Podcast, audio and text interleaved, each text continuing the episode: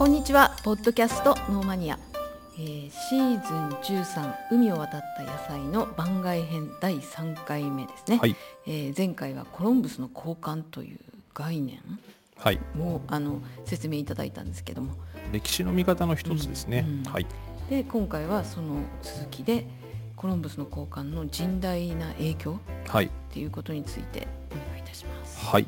えーまあ、詳しくはね、うん。コロンブスの交換については前回からぜひちょっと続けて聞いてもらいたいですし、あの新大陸旧大陸が交わったことうん。ですよね、うん。1492年を境に世界が激変したっていう話。はい、本編ではその新大陸からね、うん。ニューワールドから来た野菜っていうことでねうん。あの食生活とか選択肢が増えてよかったねみたいな。はい、トマトとかインゲン豆とか、うん。そういったものが僕らの手元にもねうん届くようになったんでよかったっていう話をしましたけど、はい。まあ、そんな優しいもんじゃないよっていう話をうん今してます、うん。前回は、えーコロンブスの交換具体的なねあの比較と分配っていうのを話をしました。はい、家畜類はい、野菜などの植物、うん。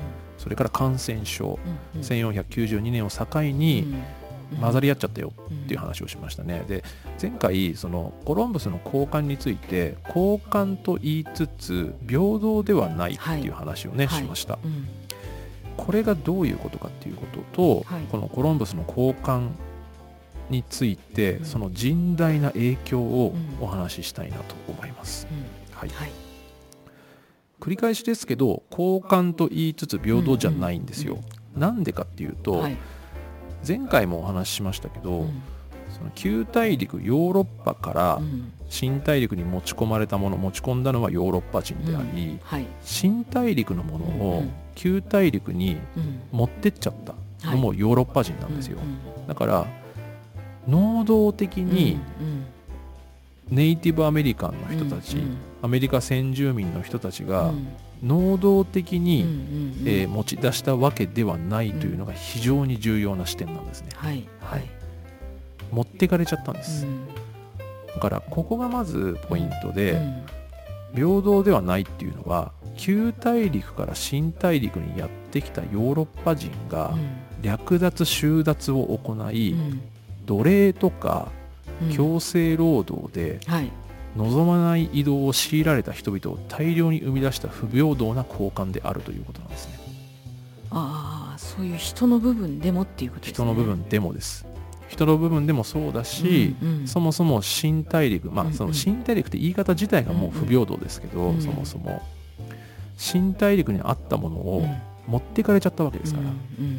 分かりやすいのは金とか銀もそうですよね。そうあの金と銀とさ香辛料の話が、香辛料はアジアですね。うん、アジアでその、オスえっとオスマン帝国が仲介して、えっと、あそうごめんなさい。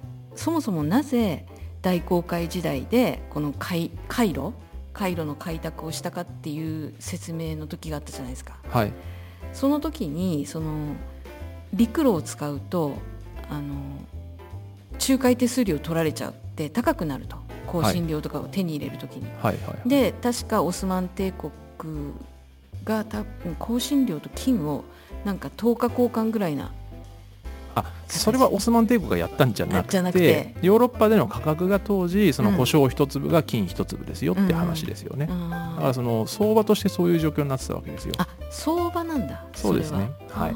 まあ、もちろんそのオスマン帝国っていうかあのオスマン帝国っていう言い方はちょっと誤解を生む言い方でして、はい。はい。イスラム世界ですね。イスラム世界。イスラム世界を経由しないと、うん。アジアから香辛料がヨーロッパに来なかったっていう話をしましたね、うん。だからちょっとこの新大陸との関わりとはまた別の問題ですね,、ますね。それは別でうす、ん。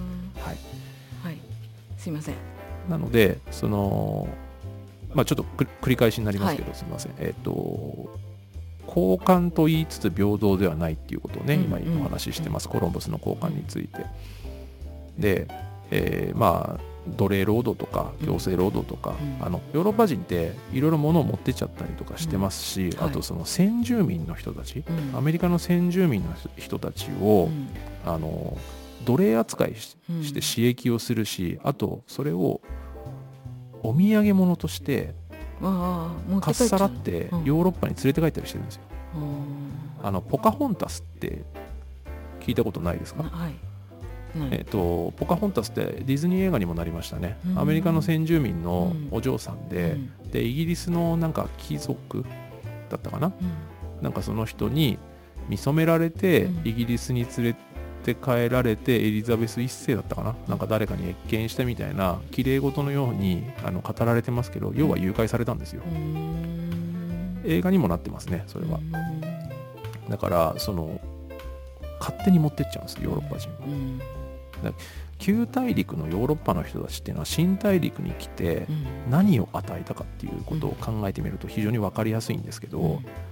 あのまあこれ新大陸だけじゃなくてアジアも含みますけどね。はいははい。いヨーロッパ人たちは新大陸に来てキリスト教的な価値観をうん。持ってきたんですけど、うん。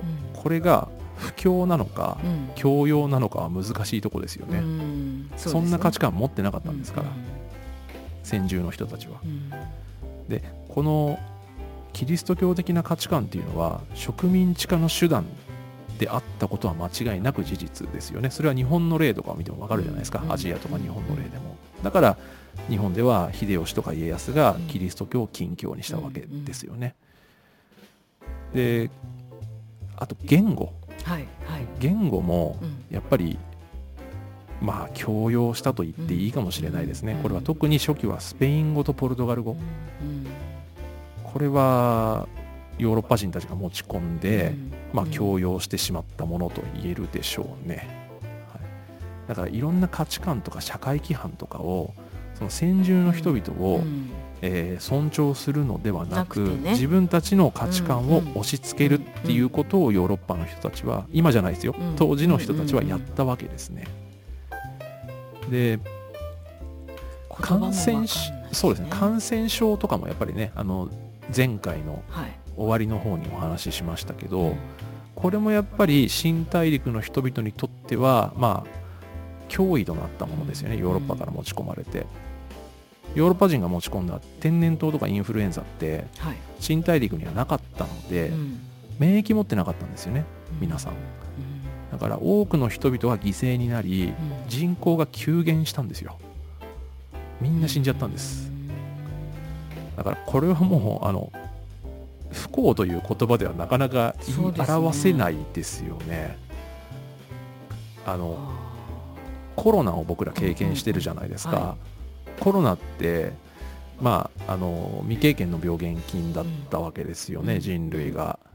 でそれでも今の医療技術とか、うん。あの製薬技術があるからなんとか対応できたんだと思いますけどあのあれが全くない状態でうん。コロナ来たら、うん。多分みんな死にまくってるじゃないですか、うん。当時の新大陸の人たちはその状態だったんでしょうね、きっと。うん。免疫が一切ないってやっぱ怖いですよ、そうですね。はい、そこにインフルエンザとか天然痘持ち込まれてるんで、うん。あと病気だけじゃなくて鉄とか銃とか馬はい。そこら辺も新大陸にはあの前回もねお話ししましたようにうんなかったんですよ。だからその新大陸の人々を武力で圧倒する手段になったんですねああなるほどね。はい、うん。あの太刀打ちできないんですようん新大陸の人たちには。はい。あのこれをよくねそのヨーロッパ的史観というか西洋史観でうん。新大陸の人々が文化的に、えー劣ってたから技術的に劣ってたからっていう表現をする論調はかつてはやっぱりあったんですって。でもこのコロンブスの交換っていう考え方で考えると、うん。要は新大陸の人々には、うん。まあ、馬はちょっとその生物学的な分類のねあの分布の問題なんですけど鉄とか銃は必要なかったんですよ、新大陸には。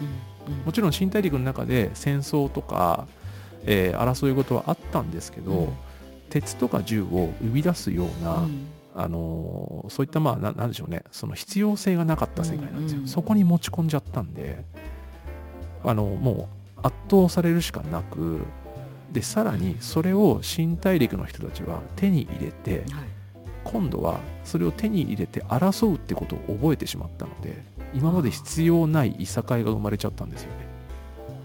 新大陸の先住同士でも、うん。例えばこれまではえっ、となんでしょうね。その矢とか剣とか刃物とかで戦ってたのが、はい。そこで終わってたことが、うん。うん言ったらその核兵器を持ってしまったみたいなレベルのことなんですよ、これって。当時にしてみれば。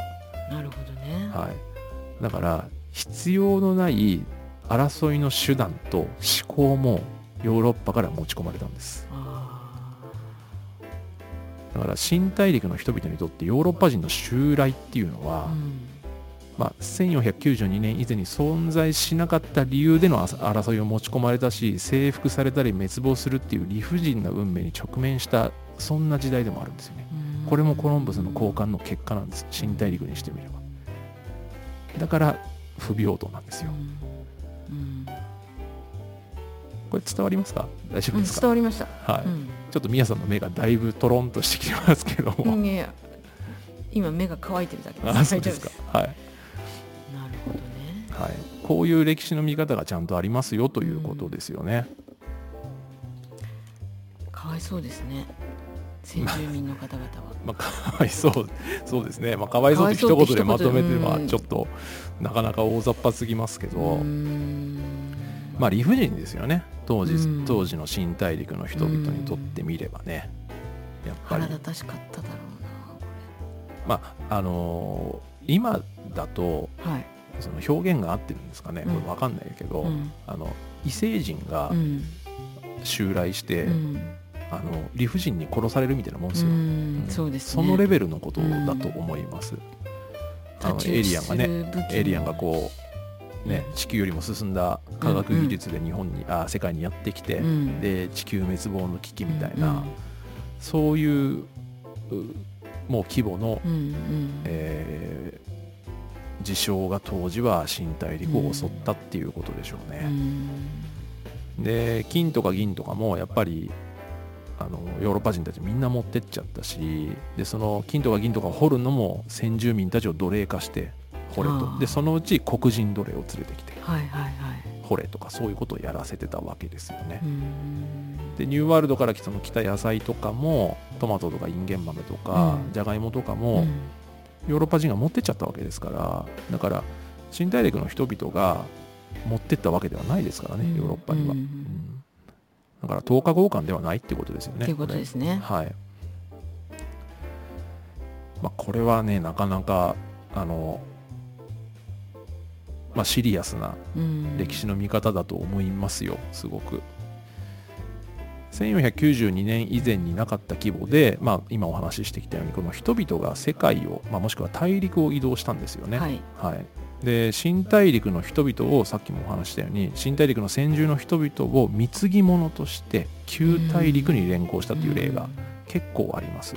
確かコロンブスも連れて帰ってるんじゃなかったでしょうかね。はい、でこれはさっきも言いましたあのポカホンタスみたいに、うん、あのなんか綺麗事のように語られる、物語化されてるものもありますけど、うん、これただの誘拐ですよね。うん、そうですね、はい、ただの誘拐です。ただあの本編だったかなどっかでも話しましたけどその当時の西洋人、まあ、初期は、えー、ポルトガルスペイン、えその後イギリスとかオランダとかフランスとかですけど、うんうん、彼らにしてみれば新大陸の人々、まあ、アジアの人々もそうなんですけどキリスト教徒じゃないので、はい、キリスト教徒じゃなければ動物扱いなんですよ、だからこの価値観の差っていうのは、まあ、とても大きいですしそうです、ね、そして新大陸とかアジアの人々も含めですですけどヨーロッパ人以外にしてみればいい迷惑以外の何者でもないんですよね、これは。で労働力として、はい、アフリカ大陸から黒人奴隷って連れてきてるじゃないですか。でこれを新大陸に連行するわけですよね。でこれで、えー、新大陸を、えー、挟んで、えー、奴隷ビジネスっていうのが激化します。あの三角貿易って教科書で習いましたよね。習った気がする、はい、ヨーロッパからアフリカに行きます、はい、でアフリカから奴隷を連れて新大陸行きます、で新大陸で育てた、まあ、なんか野菜とかタバコとかそういうのを、はいえー、今度はヨーロッパに持ってきます、うん、みたいなこの三角形の貿易ですね。まあ、奴隷かましてるんで最悪の貿易ですけど、うん、この奴隷ビジネスっていうのが激化しますし、うん、アフリカでもあの、まあ、これはちゃんと伝えておかなきゃなと思うんですけどアフリカの中でも奴隷を、えー、商売としてるアフリカ人たちはいたわけですよね。うん。だそれぐらいビジネスとしては確立してるわけですね。だからこの、えー新大陸から連れ去られた先住の人たち、うん。それから黒人奴隷としてはい。アフリカから新大陸に連れてかれた人たち、うん。これは望まない形での強制労働ですよね、うん。あ強制移動ですよね、はいはい。これはコロンブスの交換という言葉の枠内には入るんですけど、はいかなり負の遺産ですよね、うん。不平等な交換。ということになりますねこれ、うん。まあ、何べんも言いますけど今のヨーロッパの人たちをディスりたいんじゃないんですよ。そうですね、はい。その当時の、そうその当時のうん。ヨーロッパの人たちがうん。行ってたうん。この1492年を境にしてうん。世界が激変したことに対する歴史的な見方の一つの見方ということですね。はい、で前回の終わりのところではい。感染症の話しましたよね。はい。あのコレラとかインフルエンザとかうん。は新大陸にはなかった、はい。新大陸からは梅毒が来たって話しましたよね、うん。でさっきあの免疫がなかった新大陸の人たちっていうのは天然痘とかインフルエンザ未経験だったんで免疫なくて、うん。1492年以降、まあ、だいぶこれで犠牲になりましたって話をしましたけど、はいもう一つやっぱここの時代でトピックとしては梅毒なんですよ。うんうんうんうん。新大陸にはあったんです。うんうんそうです。新大陸にあってはい。旧大陸ヨーロッパにはなかったんですけど、うんうん1492年以降ねこれはインパクト相当でかくてちょっとこの話をご紹介しますね、はい。はい、新大陸から旧大陸ヨーロッパに持ち込まれたもので、うん。驚くべきインパクトを与えたものとやっぱり梅毒。でうん。梅毒というのは性感染症ですよね、性行為によって感染します、もともとは、うん。あの先ほどからお話ししている通り新大陸後のアメリカ大陸固有の病気でした、はい。これが1492年以降とんでもない速度で世界中に拡大したんです。うん。はい。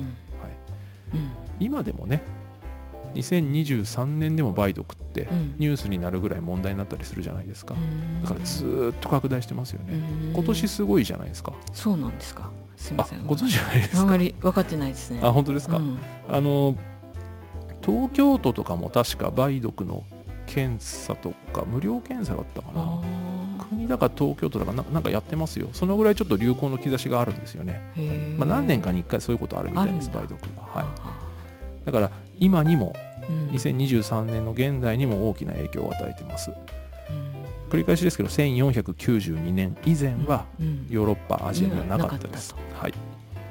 まあこれちょっと移説もあるんですけどね。それ以前にもあったよっていう説もあるんですけど、今ちょっと一応ねこの1492年を境にうん。コロンブスを境にお話ししてます、うん1493年うん。コロンブスが、えーサンサルバトルにはい。到達したのが1492年ですから、その翌年の1493年3月15日はい。コロンブス船団がうん。スペインに帰ります。はい。3月15日。うんもう一回日付言いますね、はい。1492年にコロンブスはサンサルバドル島に到達しましたよね、はい。はい。で1493年3月15日うん。コロンブスの船団がうん。スペインに帰還します、はい即座に梅毒がバルセロナ全域に流行したっていう記録があります。これうん。うん。コロンブスはうん。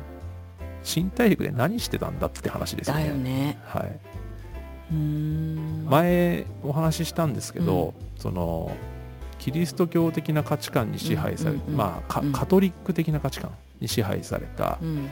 旧大陸の人たちっていうのはキリスト教徒ではないうんうん新大陸だったり、うん。まあ、アジアも含めてですけどキリスト教徒じゃない人たち、うん。まあ、動物扱いを、ねうん。うん。をしちゃうようなそういう考え方を持ってた当時は人たちですから、うん。そっち行ったら好き勝手やるわけですよ。うん。だからねこの梅毒がバルセロナ全域に流行したっていう記録があることから、うん。こいつらが現地で何をしてたかっていうのは、まあちょっと伺い知るのはかなり簡単ですよね。ね。これは。よっぽどのことしましたよねこの人たち、うんこれが1493年です。うん1495年。はい。2年後ですね。フランス軍が、うん。えーナポリ今のイタリアですね、はい。にナポリに進駐するという出来事がありました、まあ、軍が進んできて、うん。ナポリに居座るっていうことがありました。でその時にフランス軍に参加していたうん。スペイン人の傭兵がいるんですけど、はい。こいつが梅毒をばらまいたらしいです。ナポリで。で。ナポリで梅毒大流行だもうナポリまで広がってるってことですイタリアまでね。ね。1497年はい。バスコ・ダ・ガマあのインド航路、はい。ねアフリカ南端もあってうん。インド航路に行った人ですけど、うん。この人があのポルトガルのリスボンを出港します、はい。1497年ですね、翌年1498年5月にインドのカリカットに到着します。はい。速攻で梅毒がインドに到達しました。もうここで記録があるんです。はあ1492年、えーコロンブスがサンサルバドルに到達してからわずか5年ですよ、んもうインドに行くんです。うん。16世紀初頭にマレー半島を経由して中国の広東に到達します。うん。で当時は広東病って呼ばれたらしいですね、ん。1512年。はい。日民日民貿易ですね。あの日本とあはいはい。の中国の民の国ですね、日民貿易を通じて機内、えーまあ、関西地方ですね、はい。はい、機内に上陸したという記録が残ってます。だからあのポルトガル人とかが日本に来るよりもちょっと前じゃないですかね、これ。うん鉄砲伝来より前ですよね確か。うん。1513年には関東に来てるみたいです。なるほはい。だからいかにこの電線のスピードが速いかですよ、コロンブスからわずか20年ぐらいどでうん極東アジアの日本まで来てるんですよね、うん。まあコロンブス何やってたのかなっていうね。ねえ。まあコロンブス以降でももう続々とっていう感そうですね。これはまあうんすあの鉄砲伝来が1543年と言われてますのでじゃあそれよりも前に。前に梅毒は来てますね。これはなかなかですよ。うん。はいでまあこの梅毒っていうのはでも持ち出したのはヨーロッパ人ですから。うんうん。繰り返し言いますけど、はい。先住のアメリカの先住の人たちが持ち出したわけではないので。すね。うん。まあねまあ今となってはね、うん。この21世紀に、うん。なんかこのねこれだけ世界がつながってる中で、うん。ああだこうだ言うのはちょっと違うかなとは思いますけどう、んねちょっとこの時代のこの挙動っていうのはうん。いろいろ考えるところありますよね。この時代だけだったかどうかは分かんないですけどね。まあいやもうこれ以降ずっとそうですよ。んそうですようん。ねこれ以降です。コロンブスの交換はあの前回の冒頭にお話ししたようにあそうか。そうここ1492年以降に交換されたもの、繰り返し交換され世界が均一化されたことを言いますからこの時代に起こったことだけではないということですね。うん。はい、で、まあ、ずっとこの不平等なうん。交換が繰り返されてきてますよということを今お話ししてます。はい。で交換というのとはちょっと別なんですけれども、あのまあちょっと余談としてそのヨーロッパ人が持ち込んだし持ち出しちゃったって話をしてるじゃないですか、はい。要はヨーロッパ人がすごい好き勝手やってるっていうことですよね、ん。もう平たく言ってしまえばね、うんうん。で当時のヨーロッパって世界を勝手に分割したんですよ。これをあの、まあ、ちょっと最後にね分割？分割したんです、うんこれちょっと最後にちょっとちゃんとご紹介しておきます。はい。大航海時代が始まり、えースペインとポルトガルが世界に進出しました。でざっくり言って初期の頃っていうのはざっくりですけどスペインは、えー新大陸アメリカに行きましたよね、はい。だからえっ、と西側うん。に行きました。大西洋を渡って西に行きました、はい一方でポルトガルは、ワスコ・ダ・ガマとかを代表するように、えっとアメリカ南端を回って東側アジアの方に行きました。はい。スペインは西ポルトガルは東っはい。ていうざっくりですけどね、そういいうふうに広がっていったじゃないですか。うん。1494年、はい。えーコロンブスの1492年の2年後ですね、うんトルデシリアス条約というのが結ばれます。これはポルトガルとスペインの間で結ばれた条約です、はい。これが、うん。まあ随分あの自分勝手な条約なんですけどはい。ポルトガルとスペイン今言ったようにうんポルトガル、えーポルトガル東スペイン西っていうふうに海外領土の獲得戦争を行います、これがどんどんどんどん激化してきます、はい。はい。で俺が俺がになるわけですよねこの争いを仲介したのがうん。ローマ教皇アレクサンドル6世という人なんですけど、まあ、ちょっとまあまあ落ち着きなさいようんオタクら。スペインポルトガルまあ落ち着きなさいよっていうふうにアレクサンドル6世がこ2カ国に声をかけました、うん。まあ、実態はどうやらスペインがあの取り入ってうん。ちょっとこういう話で進めてくださいよってやったらしいんですけど、まあ、一応仲介しました、はい。地球儀をちょっと思い浮かべてほしいんですけど、はいはい。地球儀の上うにん。縦の線を引いてうん。これを教皇四五線というふうに呼びます。はい。勝手に線引いたんですよ、うんうん。教皇が勝手に線引きました、でこの線の西側はスペインの領有権を認めます。この線の東側はポルトガルの領有権を認めます。これ地球丸いからうん。あんま意味ないんですけど、ね。ただ一応こういう線を引いたんですよ。あだから 誰がそんなことしていいのって決めたんだよって話なんですけど勝手に地図に線引いて西スペイン東ポルトガルっていうふうに決めちゃったんです。これがトルデシリアス条約。後にまあサラゴサ条約っていうもうちょっと修正されたものもあるんですけど、うん。このぐらい当時のヨーロッパっていうのは自分勝手なことをしてたんです。うん。当時これ後々めちゃめちゃ揉めるんですけど、でしょうね。地図に線引くじゃないですか、うん縦に。で当たり前ですけど測量技術とか、うん。その緯度経度のうん。計測技術、測量技術ってあのい今と比べるまでもなく未熟なわけですよ。でこの強行四五線を引いたところっていうのが不完全で、はい。線を引いてみると、うん。えっとねアフリカのベルデ岬ってあのちょっとお話したな、えっと、うんうん。地図で西側にボコンって出てるあたりですね、はい。アフリカ大陸の、はい。そこから何リーグリーグって距離のことなんですけど何リーグのところに線を引きますっていうのが強行四号線なんですけどその線を大西洋上に引かれてると想定してるんですよこの線はね。うん。ヨーロッパ大陸と新大陸アメリカの間に引かれてるんですけど、この線がうん。後々分かるんですけど、うん。ブラジルにかぶってるんですよ。だからブラジルのその陸地を縦にうんうん。横断しちゃってる、縦断しちゃってるんです。なるほどね。でブラジルにかぶっちゃってるんですけどうん当時わからないじゃないですか、うんうん。で1500年。うん。ポルトガル人のはい。ペドロ・アルバレス・カブラルっていう人はいがはい。ブラジルに到達するんですよ。当時ブラジルってわかんないけど、うんうんうん到達してあれ？ここってもしかして新大陸の一部じゃね？っつって、うんうん。じゃあスペインのものになっちゃうのかな？ってなったんだけど、うん調べてみたらその強行四号線がブラジルの上縦通ってるから、うん。あこれポルトガルのもんですよね。っていうそのそれをあの領有を宣言する根拠にもなってるんです。なるほどだから今、うんうん。南米ってうん。ほとんどスペイン語だけど、うん。ブラジルはポルトガル語じゃないですか、はいはい。その由来ってここにあるんです。まあただいずれにしろ自分勝手な話ですけどね,、はいまあこんな感じでねそのコロンブスの交換というちょっと聞き慣れない歴史用語のねご紹介をしましたけれどもあのーまあ非常に重いですよねこの話は。あそうですね。うん。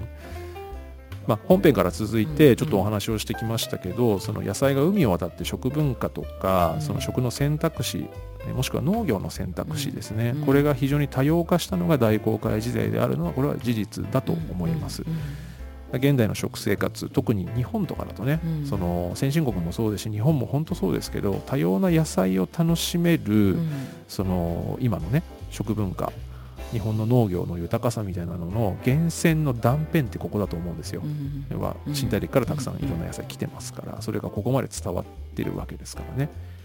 だから多種多様な野菜のグローバル化が始まった時代であることは間違いないんですけどその一方でこの不平等な交換がなされうん。で略奪とか収奪とか誘拐とか、うん。あと奴隷とか強制労働とかそういったものが歴史上あったしそれをまあそもそも新大陸という謎の言い方も含めてそういった負の歴史というかね、間違いなく犠牲になった人たちが存在した時代であるっていうのも、まあもう一つの見方なのかなとは思いますね。なので、まあ、ちょっと今回はコロンブスの交換っていうお話を、うん。まあ、2話にわたって番外編とか延長戦でね、うん。ちょっとご紹介をさせていただきました。はい、いかがですか？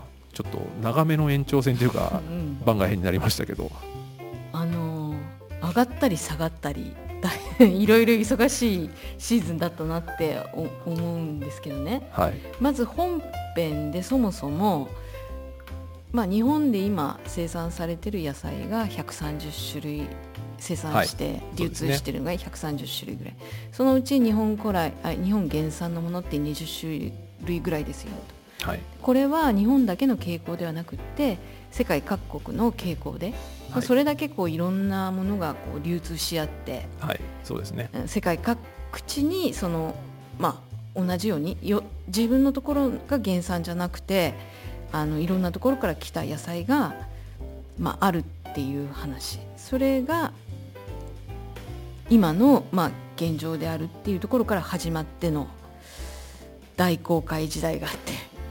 うんうんまあ、まあ、元をたどればね、うん、そうそう、はい、で、ね、あの侵略略奪戦争によって、はい、まあもたらされたものっていうようなこともありました。で大航海時代が全てじゃないですけどね,、ね。野菜の由来はもっと古いものもね、うん、本編ではお話しましたけどね、うん、はい。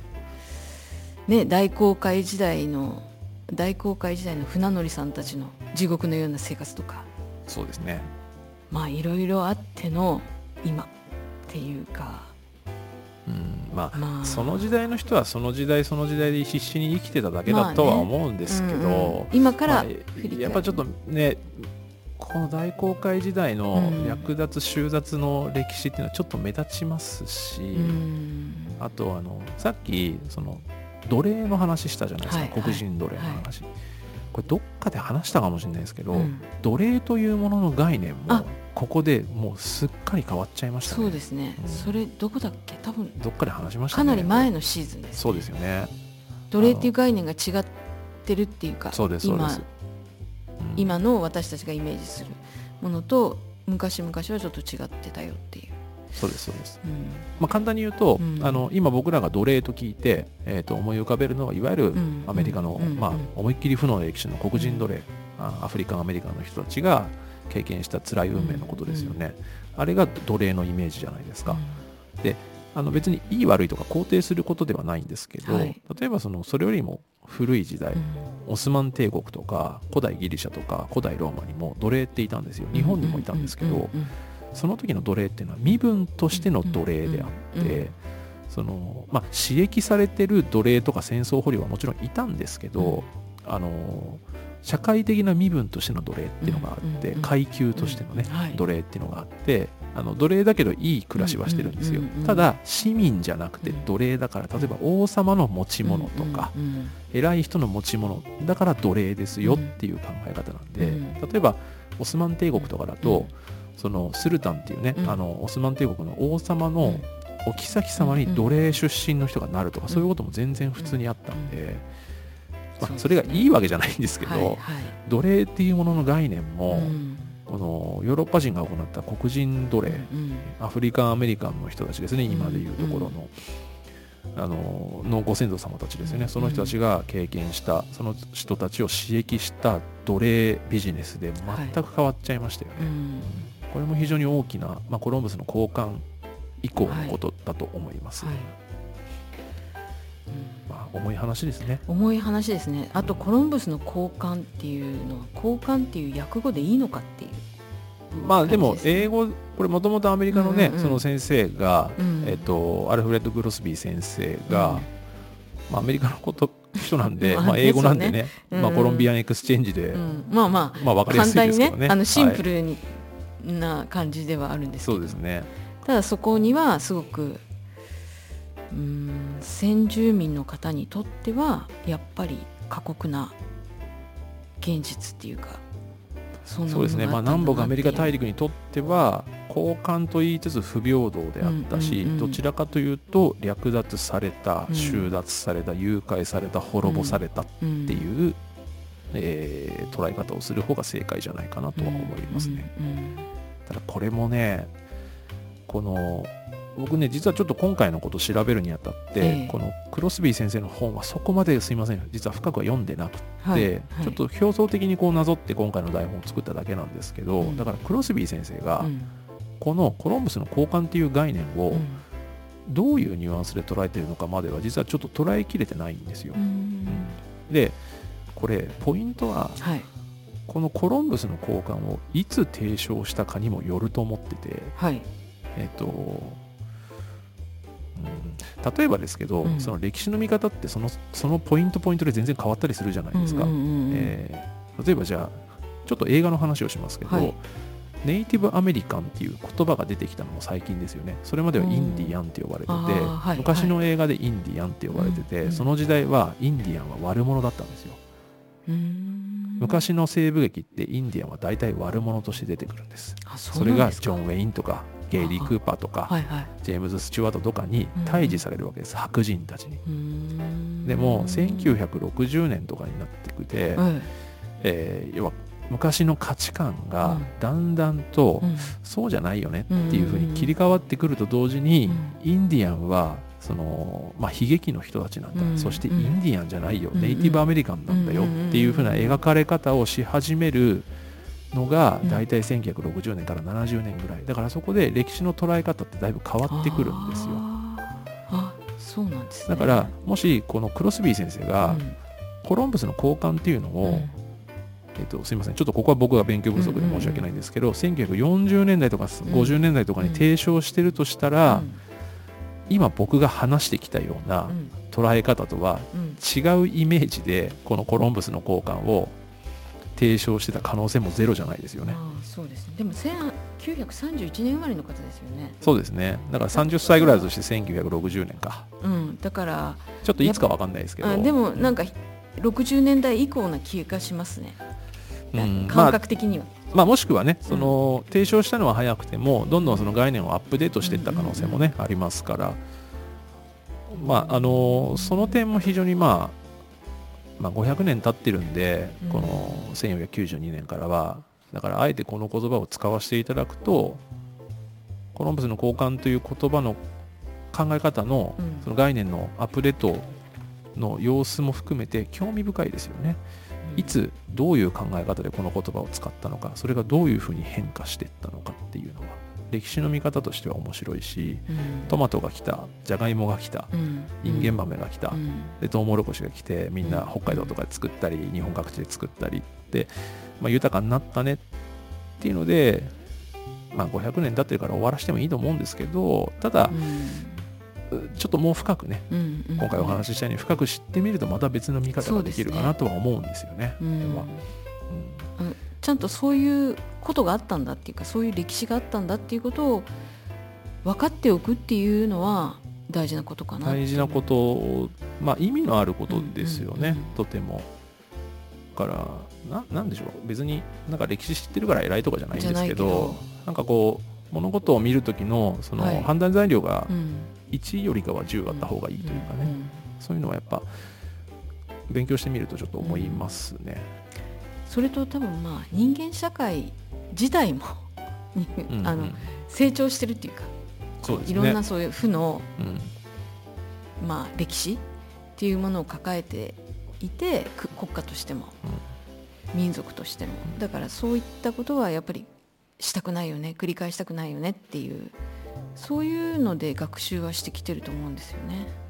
あとねそのキリスト教的な価値観に支配されまくってた西洋の人たちの価値観がどんどん変わってアップデートしていった、でそれは後にナポレオン戦争以降の国民国家になっていって、で民主主義体制が確立していってっていうこと。あとはその人種間のその隔絶した状況っていうのが、まあ、全然十分ではないけどちょっとずつ緩和されていったっていうこともやっぱりあるし、だからまあ今なんかちょっとねこうこの番外編ってなんかヨーロッパの人当時のヨーロッパの人たちをディスりながら話してるような内容になりましたけど、うん、一方で、うん、その未来の僕らから、当時の人たちを未来の価値観でディスるってどうなのって考え方がまあまああるじゃないですか。それはね、だからそのなんか正解不正解じゃなくて、こういう事実があったよっていうことを、あのまあ、知ることがまあ、意味があるのかなっていうのと、うん、もし興味を持ってくれる人がいたら、うん、ご自身で調べてみると、うん、今僕が話したような内容とは全く別の見方をする人もいるだろうし、そういうのもまた一つの正解だと思うんでね。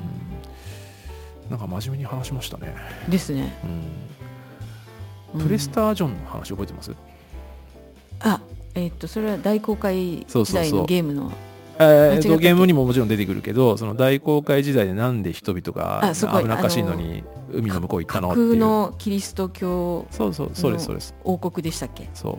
海洋進出の動機としてうんうんうん本編で話したのは一つはその胡椒とかが欲しかったからはい。アジアと直接貿易したかった。さっきね宮さんおっしゃったやつですね、えー胡椒一粒金一粒なんでお金持ちになれるし、うん。そもそも直接取引したいっていうね、うんうんこと。もう一つはプレスタージョン、うん。まあ、プレステジョアンとも言いますけど、あの伝説のキリスト教の王様が治める国があると、うんだからそれを探しに行くと、うんうん。でその王様はキリスト教の王様めっちゃ強いから、うん。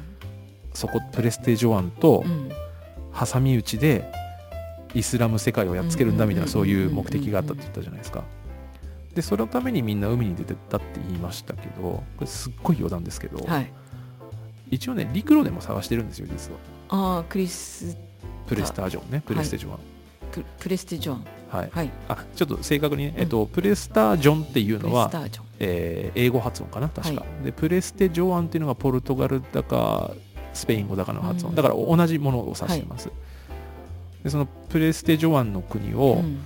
探すぞっつって、うん。あのエンリケ公会王子のはい話したの覚えてます、はいそうですね。自分は、うん。えー行かないで。そう海には出てないけどえースポンサーになって海洋進出どんどんしろってスポンサーになった王子様いましたよね。公あ開王公会王子ですね、うんはい。この人ちなみにね王位にはついてないです。ずっと王子様。皇太子さん。将こうまあ、皇太子でいいのかな？王子様というか、うんうんあの生涯王子様ででも生涯あのスポンサーっていううん。うん人なんですけどこの人もあのこのプレステジョアンの国探せってどんどんみんなに言ってたんですよ、うんうん。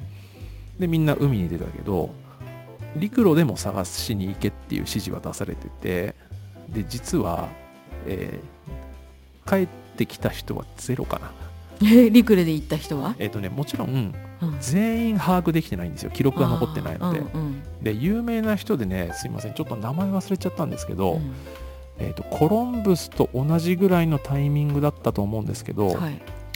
2人、うん。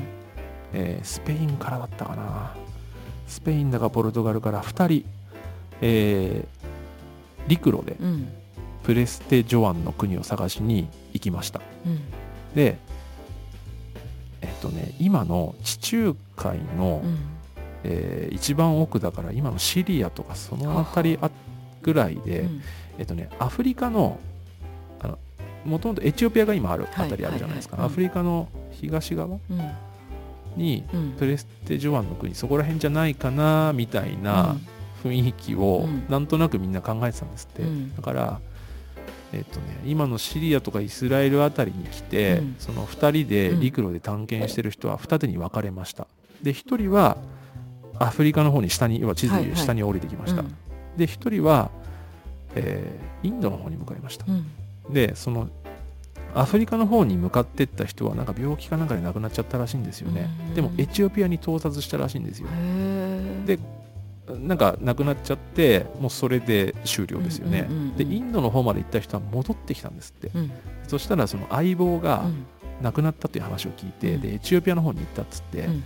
その人を追っかけて、やっぱエチオピアプレステジョンの国じゃねってなってエチオピア行ったんですって、はい。でエチオピアは当然ですけどプレステジョアンの国じゃないわけですよ、うんうん。けどエチオピアって王朝があるんであはいったんです、当時、で王様うにん。気に入られてうん。出国禁止になって。でそのポルトガルだかスペインだかに帰れなくてはあ。エチオピアにその記録が残ってるらしいんですけどうん。当時その本国に帰ってプレステジョアンの国はありませんでしたっていう報告はできずに思ってます。うんその記録が残ってるんですよ。だからうんプレステジョアンの国ってその海の向こうにあるから船乗りたちに探しに行けっていう指示を出してたって説明しましたけどもちろん陸路でも探してたっていう話ですね。まあ相当マニアックな歴史の話ですけどこれ、ね本当ですね。はい。へえそんなんであのちょっと長めの、はい。はい、番外編になってしまいましたけども、ねうんはい。へえはいまああのちょっとね重い話もありましたけどね。う、まあでもせっかくあまこのり知らない歴史が歴史の話が本当に多かったですね。そうですね、まあ、せっかく海を渡った野菜でね、うん。こういうテーマを使ったので、うまあ、ちょっと深いところまで番外編も含めてお話しできればなと思ってうん。お伝えをお表面と裏面みたいな。そうですね。お伝えさせていただき感ました、ちなみにあれですよ。もうもう一個余計なこと言いますけど、うん。コロンブスとかは結構日本目指してましたからね。ジパングね、うんうんうんうんうん。あ、そそんなの教科書じゃない？それそれこそ。そうですね、まあ、ジパングを目指しして教科書に載ってるんですかね？わかんないですけど。あの東方見聞録ってあのマルコ・ポーロがね、うん。うん。あれがやっぱ影響でかかったみたいですね。うん。で日本あの人日本来てないけど、うんうんあの日本は黄金でいっぱいみたいな なんかそういう記述がやっぱあるらしくて今読めますよね東方見聞録って。なんかまあ読んだことないけど。文庫で出てますもんね。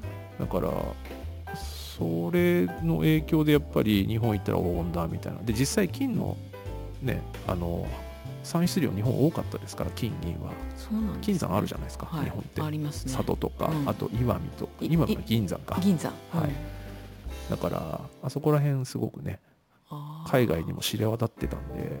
なるほどね。まあ分取ろうとしてたんでしょうけどね、うんきっと。きっとね。はい。略奪されなくてよかった。はい。うん。なのでまあまあそんな話もね、まあありました。はい、いやありがとうございました。というわけでまあ番外編も番外編だったんですけど内容濃かったですね。そうですねありがとうございましたはいえーっとまあ名残惜しいんですけれどもそろそろ。名残惜しいですか？はいいやいやあの篠田さんが名残惜しいかなと。十十分喋りました、はいはい、あの今日もノーマニアを聞いていただきましてありがとうございました。今回のシーズンは、えー本編と番外編も含めて合計10回ぐらい。そんな行きました？もうなんか数10数えるのもな10んか。回か9回かそれぐらいになったと思いますがね。いかがだったでしょうか、はい。あのまたもしよろしければあの感想などをお寄せください。よろしくお願いします。ノーマニアは毎週金曜日に配信しておりますポッドキャスト、 Spotify、Amazon、Apple。いや違うスポットキャストはいろんなプラットフォームがあって、はいあの聞いてる皆さんあれですあのの皆さんはねこう いまいちここら辺のシステムを理解されないでもう1年以上ポッドキャストやってますから はい。はい、まあ、いろんなプラットフォームでお聞きいただくことができます。はいあの今後ともよろしくお願いします。また次のシーズンも楽しみにしていてください。はい、本本日はありがとうございましたありがとうございました。